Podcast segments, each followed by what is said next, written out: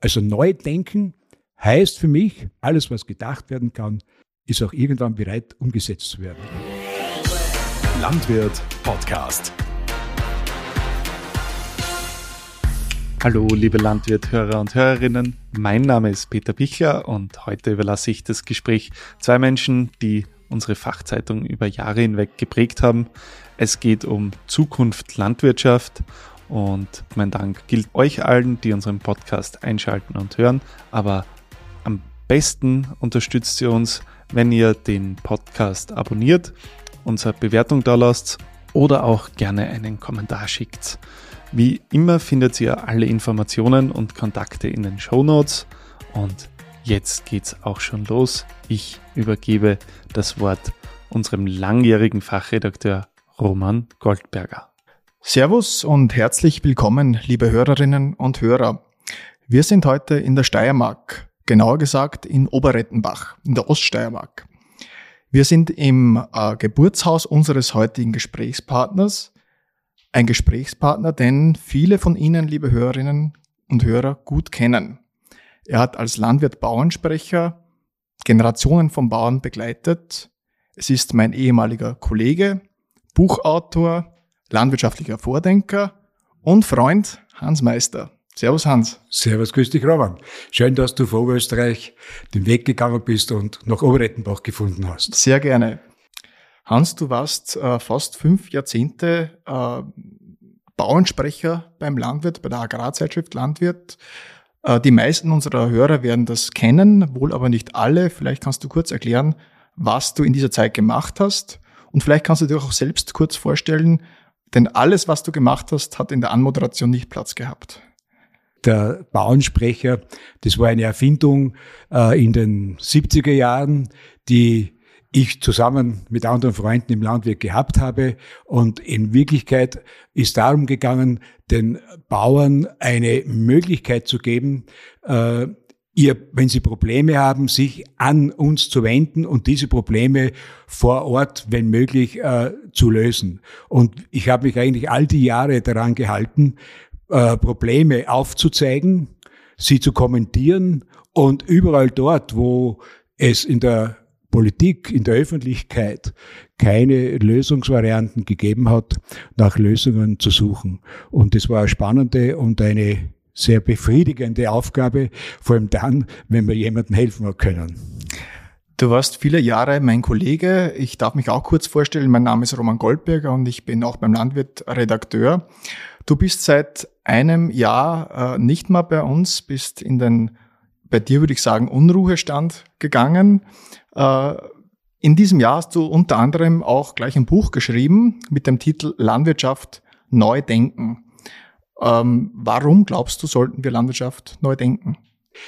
Ja, wir sind in einer Zeit, wo vieles im Umbruch ist. Das heißt, wir haben eigentlich eine derartig Spannendes um uns und Spannung in dem Sinn auch nicht äh, sportlich gedacht, sondern eher äh, zerreißerisch gedacht. Eine Spannung, die so groß ist, dass es auch manchmal äh, direkt, direkt bedrohlich ist, dass es uns zerreißt. Und es ist notwendig, wenn, alle rund, wenn alles rundherum sich äh, verändert oder zu verändern scheint, dass auch die Landwirtschaft beginnt, neu sich zu äh, firmieren, neu aufzustellen, Neues zu denken im Sinne von, dass man nicht die alten Wege gehen kann. Du, Roman, hast mich in meinem Abschlussinterview äh, mal gefragt, äh, hat die Landwirtschaft die wesentlichen Abzweigungen zu oft gemacht oder zu wenig oft gemacht. Und da habe ich klar geantwortet, die Landwirtschaft ist viel zu wenig oft abgezweigt oder hat sich bemüht, neue Wege zu gehen, sondern wir schreiten eigentlich, wenn ich jetzt nur die letzten 25 Jahre hernehme, äh, immer in einen sehr fast Gleichschritt in eine Richtung. Und das ist etwas, was natürlich schon zum Nachdenken anregt. Also neu denken heißt für mich, etwas neu zu denken, das aber nicht heißt, es ist morgen und übermorgen umgesetzt. Sondern es braucht seine Zeit, aber es muss irgendwann gedacht werden. Denn alles, was gedacht werden kann, ist auch irgendwann bereit, umgesetzt zu werden. Ich bin in den 1990er Jahren äh, landwirtschaftlich sozialisiert worden.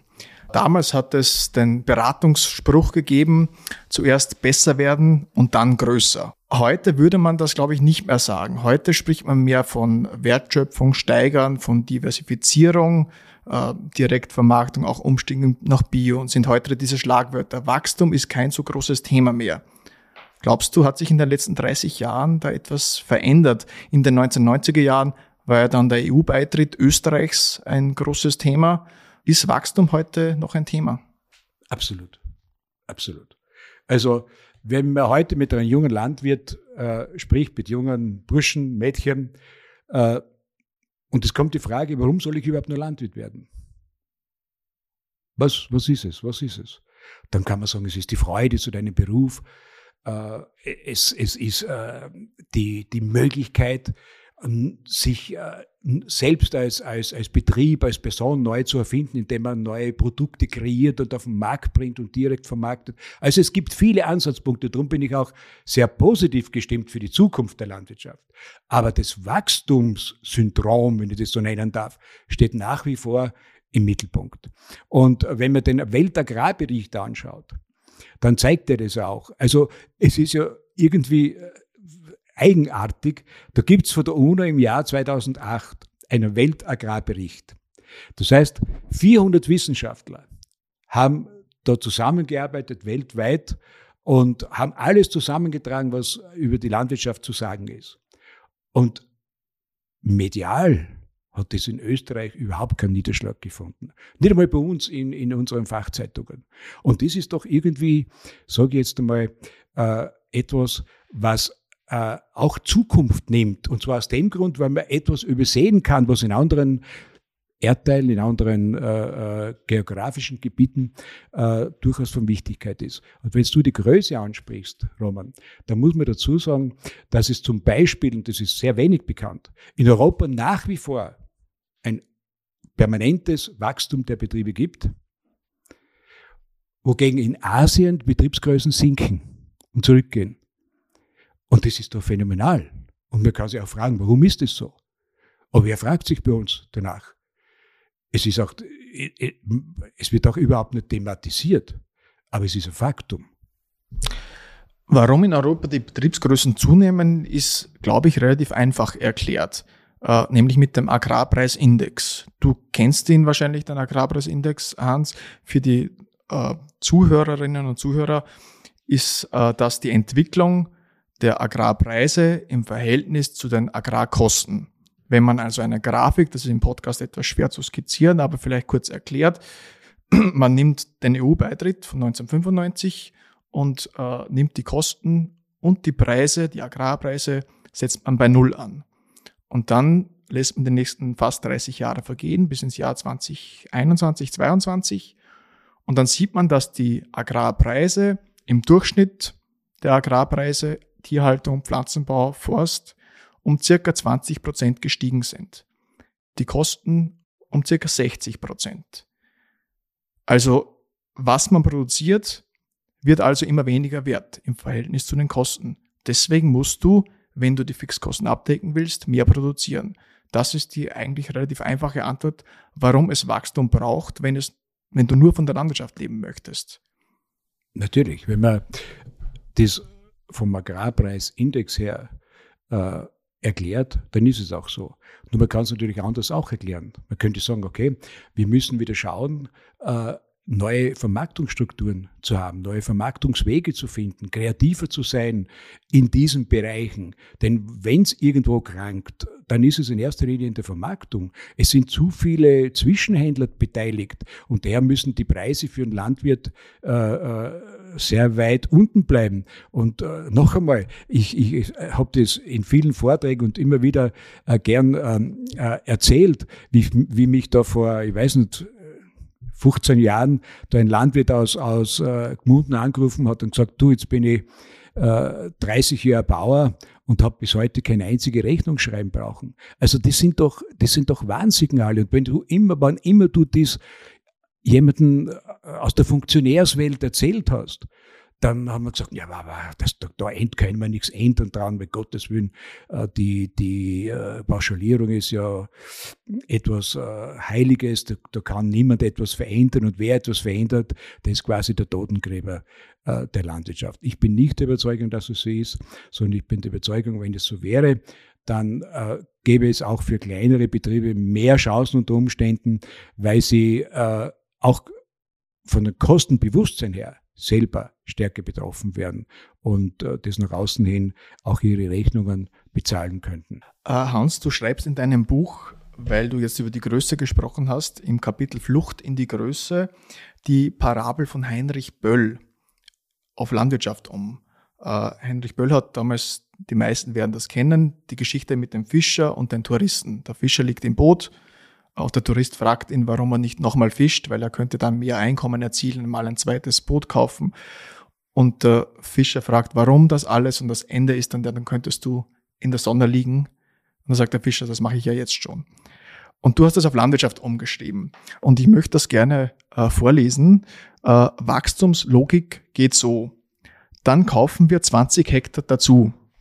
Und dann? Und dann stocken wir den Sauenbestand konsequent auf. Und dann, dann steigern wir die Erträge. Und dann, dann pachten wir noch weitere Flächen. Und dann, dann vergrößern wir die Lagerkapazität für das Getreide. Und dann, dann verdoppeln wir den Umsatz. Und dann, dann erneuern und vergrößern wir den Maschinenbestand. Und du fragst dann noch den Leser, fragen Sie sich einfach an einem ruhigen Sonntagnachmittag einmal, wem nützen billige Lebensmittelpreise hohe Agrarexporte und so weiter. Und du sagst, wenn das viele tun und zu einem ähnlichen Ergebnis kommen, sich vernetzen, dann wird sich auch etwas ändern. Ja, ich denke, der entscheidende Punkt für eine Landwirtschaft der Zukunft ist die Kooperationsfähigkeit. Dass Leute befähigt werden, zusammenzuarbeiten. Wir alle lehren, lehren unseren jungen Leuten von der Fachschule bis zur Universität nur die Wettbewerbsfähigkeit, Konkurrenzfähigkeit. Und wir hören das auch nur. Wir hören ganz selten kooperieren. Und wenn wir kooperieren hören, das Wort kooperieren, dann eher im Zusammenhang äh, mit großen, großen Kooperationen, siehe Genossenschaften und dergleichen.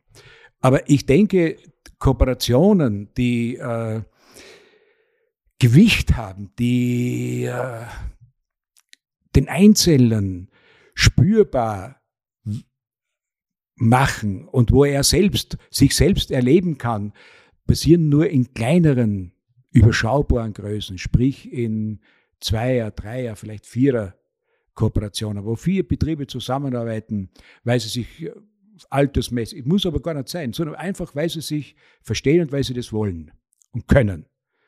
Und dann verändert sich etwas. Dann verändert sich etwas, weil er jeder seine Stärke leben kann. Weil plötzlich nicht nur, nicht nur jeder alles machen muss mehr, sondern er kann sagen, du, du machst die Vermarktung, du machst, kümmerst dich um den Anbau, der andere ist vielleicht der, der Spezialist für, für Pflanzenschutz, was immer.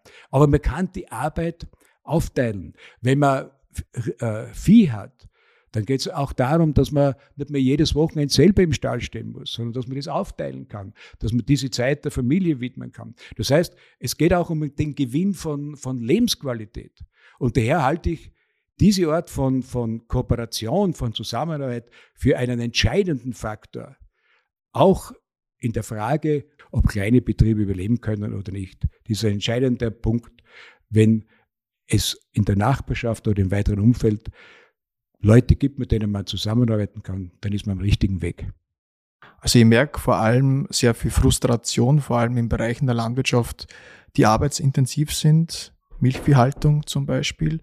Ähm, und, und für mich ist das, also es gibt so aus meiner Sicht so ein bisschen diesen typischen Fall von Landwirt, der aus der landwirtschaftlichen Fachschule kommt und nach einigen Jahren, irgendwo so Mitte 20, entscheidet, sich mit seinen Eltern beispielsweise in einen großen Stall zu investieren, damit er zwei Generationen davon leben können. Arbeitskräfte sind noch genug am Hof, weil vielleicht auch die Großeltern noch da sind und die kommen dann irgendwann, sind die weg. Auch die Eltern sind dann irgendwann weg und die Arbeit wird nicht weniger. Das Einkommen vielleicht auch nicht, wie wir haben es beim Agrarpreisindex gesehen, im Verhältnis zu den Kosten nicht mehr. Ähm, und da steigt dann sehr oft die Frustration. Ähm, oft ist dann ein Berg an Schulden da. Äh, die Frustration zieht die ganze Familie herunter. Manchmal sind auch Scheidungen äh, die Folge. Siehst du einen Ausweg für solche Betriebe in der Direktvermarktung, in Nebenerwerb oder in anderen äh, Bereichen der, der Landwirtschaft? Denn in Wirklichkeit ist es ja so, die haben sehr, sehr viel investiert, haben sehr viel Arbeit und können nicht von heute auf morgen aufhören. Das ist es ja. Das ist ja das Problem. Wenn du dich in eine, in die Schuldenfalle begibst, das heißt also, äh, plötzlich habe ich monatlich meinen Obolus zu leisten und zurückzubezahlen, dann äh, bin ich natürlich äh, sehr, sehr abhängig geworden. Und man sollte sich das wirklich nicht dreimal überlegen, sondern fünfmal überlegen, ob man in solche Abhängigkeitsverhältnisse hineinsteigt. Formal äh, auch äh, in Zeiten wie diesen, wo also die Zinsen wieder im Steigen sind, etc. etc.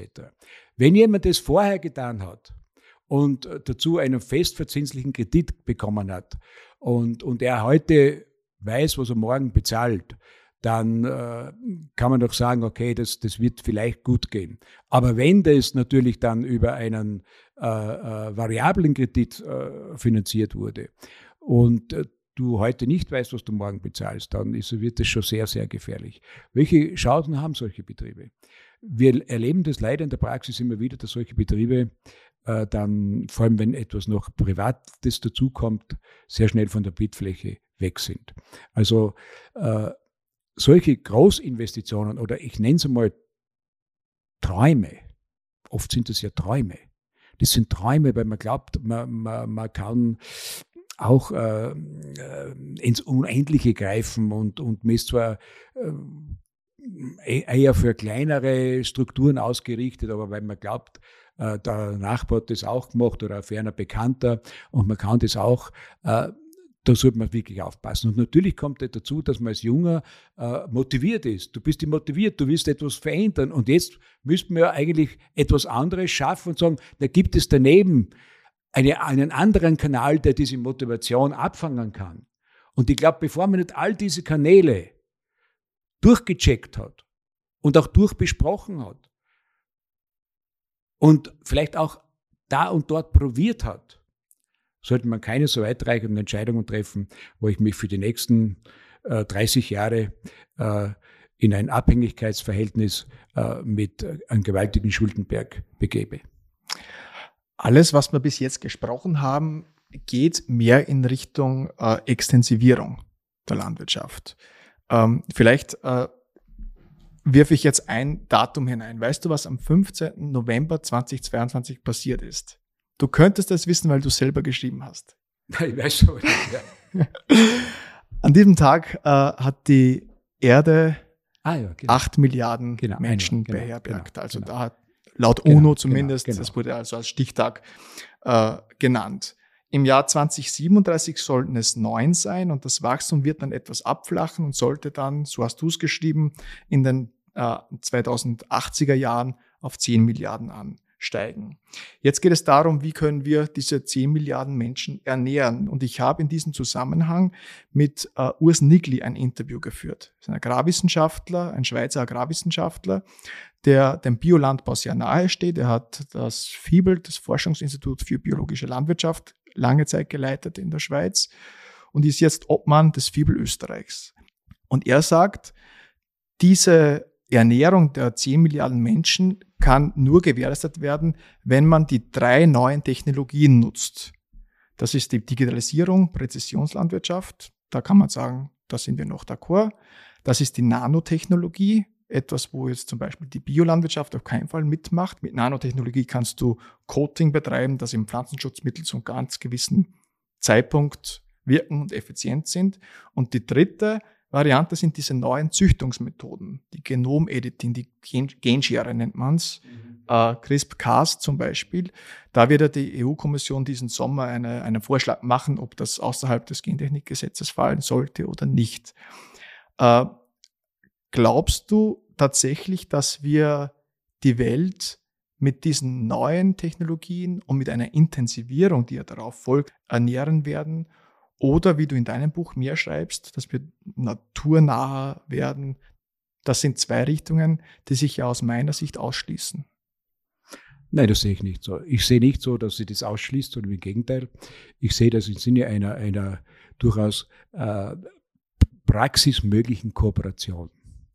Dass man auf der einen Seite alle technischen Möglichkeiten der, der, der, auch der Gentechnik und so weiter ausnützt, um, um noch präziser, noch feiner, äh, noch zielgenauer züchten zu können, auf der einen Seite. Und auf der anderen Seite äh, die, die Wertschätzung der Natur.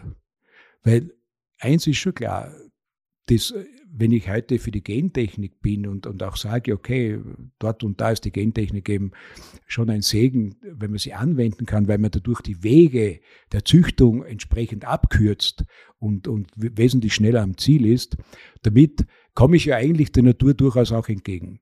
Äh, auf der anderen Seite äh, glaube ich, dass es durchaus auch möglich ist, wenn man die, wieder mehr Kleinbetriebe in die Produktion bringt, dass diese Frage nach der Versorgung einer, einer Weltbevölkerung mit 9, 10 Milliarden durchaus äh, zu meistern ist. Weil wenn man jetzt nochmal zurückgehen auf den Weltagrarbericht. Der Weltagrarbericht belegt, dass in, in Asien, wo ja die meisten Menschen wohnen, das darf man nicht vergessen, weltweit, also im, auf dem asiatischen Kontinent leben ungefähr zwei Drittel der, der, der Menschheit.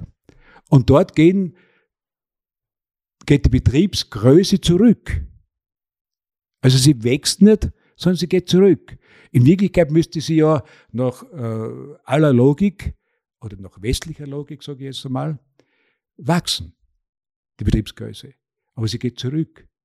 Wieso das? Und trotzdem, das hat viele Ursachen, äh, will jetzt gar nicht drauf einsteigen. Aber es zeigt, dass es scheinbar mehrere Wege gibt, um auch große Bevölkerungen, äh, eine große Bevölkerungszahl entsprechend versorgen zu können. Ich möchte ganz kurz hineingrätschen, weil ich, weil ich äh, Urs Nigli nicht falsch zitieren möchte. Und wir alle wissen, Urs Nigli ist sicher ein äh, Podcast-Hörer von uns. Also er sagt, dass diese Technologien wichtig sind, aber eben auch ähnlich wie du, Hans, die Kombination mit den Vorzügen einer naturnahen Landwirtschaft, Kreislaufwirtschaft, weitreichende Fruchtfolgen, vielfältige Fruchtfolgen, hohe Biodiversität. Also es soll eine Kombi sein, die sozusagen für die Welt Ernährung äh, erreichen sollte. Meine Frage, die ich anhängen möchte, ist, ist die Welternährung äh, nicht etwas, was man lokal lösen muss in diesen Kontinenten, wo eben das große Wachstum ist? Wir, wir können ja nicht davon ausgehen, dass der Westen einfach die Welt ernährt im guten alten Kolonialstil. Natürlich, das ist das, ist das Wichtigste überhaupt. Versorgung muss regional passieren. Das gilt sowohl fürs, im kleinen Teil als auch im Großen. Also diese Zeit, wo, und leider passiert das nach wie vor, dass geförderte EU-Händeln irgendwohin nach Afrika verliefert werden, weil es da in, in, in Europa irgendwelche Überschüsse gibt. Und damit wird den lokalen Kleinbauern dort die Existenz äh, genommen. Das ist ja die, genau die Katastrophe, die, die, die genau zu dem führt, äh, dass wir nicht haben wollen. A, dass es zu äh, großflächiger Investitionen von in, großen Investoren in, in Flächen geht und die Kleinbauern alle weg sind. Und äh, auf der anderen Seite äh, in, in Europa die die Preise alle in den Keller wandern, weil einfach eine derartige Überproduktion äh, da stattfindet. Also das ist genau der verkehrte Weg und genau das ist ja auch die Kritik, auch an der europäischen Agrarpolitik, dass sich nichts bewegt. Das weiß doch jeder. Das ist nicht so, dass wir so gescheit sind, dass wir das nur wissen, sondern das weiß ja jeder. Und trotzdem passiert nichts. Entweder weil man zu bequem ist dazu, weil man so auch gut lebt oder ich weiß es nicht, welche Motive irgendwelche Agrarpolitiker haben da überhaupt nichts zu ändern. Man hört auch keine Kritik dazu. Es ist so, wir nehmen das so hin. Es ist also etwas, wo keine Bewegung drinnen ist, wo Statik ist, wo, wo, und zwar seit Jahren, Jahrzehnten. Das liegt aber vielleicht auch etwas an uns Landwirten, auch ich bin ja Landwirt, dass wir diese Problematik nicht in dem Sinn kennen. Als ich beim Landwirt angefangen habe zu arbeiten, du warst da schon da, du bist da ein, ein Vordenker auch im Journalismus gewesen. Hast du schon äh, die EU-Förderung äh, der ersten Säule, die Direktzahlungen kritisiert, weil die pro Hektar ausbezahlt worden sind, auch noch immer werden, zumindest zum Großteil. Äh, und ich habe damals als Landwirt deine Kritik, um ehrlich zu sein, nicht verstanden, weil es einfach für mich klar war, das ist halt Hektar und manche Betriebe sind größer, manche sind kleiner. Ähm, vielleicht kannst du auch noch mal erklären, wie du zu dieser Kritik kommst, dass die äh, Förderung der ersten Säule in der Auszahlung über Hektar nicht fair ist. Das ist nicht nur fair, sondern sie ist dumm. Weil sie direkt dort hineinführt in eine Sackgasse, dass den Kleinen überhaupt keine Chance gelassen wird. Das heißt, ich, ich nehme ein kleines Beispiel. Ich kenne da in meiner Nachbarschaft Betriebe, die kriegen eine Förderung von 4000 Euro im Jahr. 4000 Euro.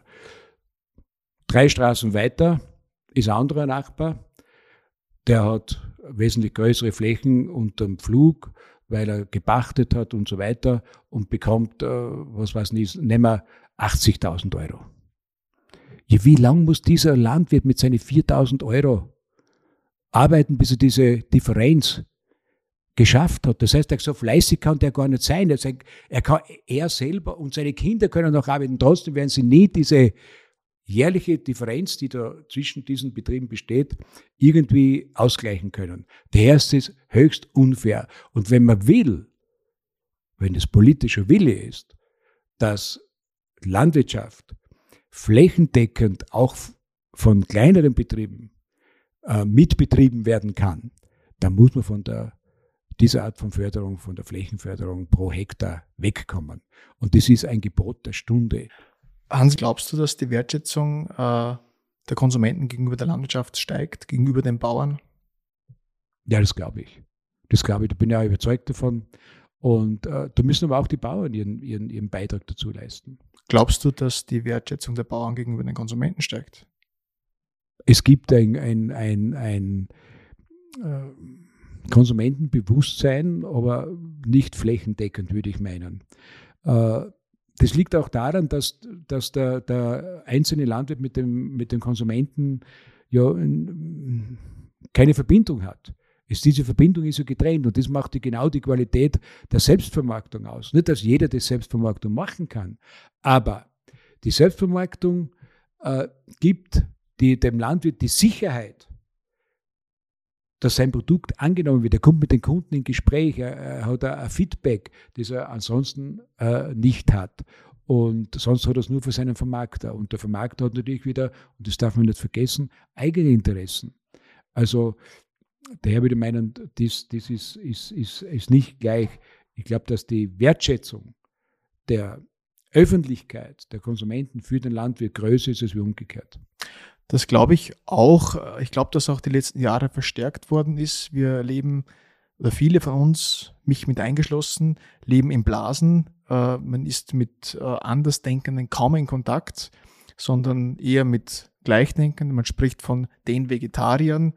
Äh, und oft sind das Menschen, die ganz in der Nähe wohnen. Und wenn man mit denen dann sprechen würde, wäre der Kontakt gegeben und man könnte sich besser austauschen und hätte wahrscheinlich kein Gegeneinander, sondern vielleicht doch sogar ein äh, Füreinander oder zumindest agree not to agree. Glaube ich auch. Also die, die, das Zusammensein mit den Konsumenten, diese, dieser Kontakt, das ist ja auch eines der größten Defizite in der Landwirtschaft, dass, dass dieser Kontakt irgendwann gerissen ist. Also ich erinnere mich noch da auf, auf unseren Hof, äh, wir haben Äpfel gehabt und wie, wie da mein Großvater noch äh, die Äpfel verkauft hat und zwar sämtliche Äpfel, das, das, das, ist nicht irgendwie von einem großen LKW verladen worden und die sind irgendwo dann hingeschickt worden und dann ist es irgendwie anonym vermarktet worden, sondern das, das, das ist der gekommen und hat gesagt, okay, der hier Verkauf ist und der hat gesagt, du, wir werden nicht rein, warte, bis der nächste kommt, verkauf's übermorgen. Also dies, diese, dieser, dieser Kontakt mit dem Handel, dieser Kontakt, Preise selber festzulegen, zusammen mit seinem Vermarkter, das ist ein bisschen, was heißt ein bisschen, das ist einfach abhanden gekommen. Nun ist es so, dass in, in Ländern des Westens äh, ein Großteil der Menschen, in Österreich sind es glaube ich sogar 70 Prozent, äh, im äh, urbanen Raum wohnen. Das heißt, mit denen kommt man halt als Landwirt auch schwer in Kontakt. Glaubst du, es sollte hier institutionelle äh, Bemühungen geben in diese Richtung, mit Konsumenten mehr in Kontakt zu kommen? Oder was in Österreich gemacht wird, reicht das? Also ich glaube nicht, dass es institutionell gelingt und, und äh, heute nicht für notwendig.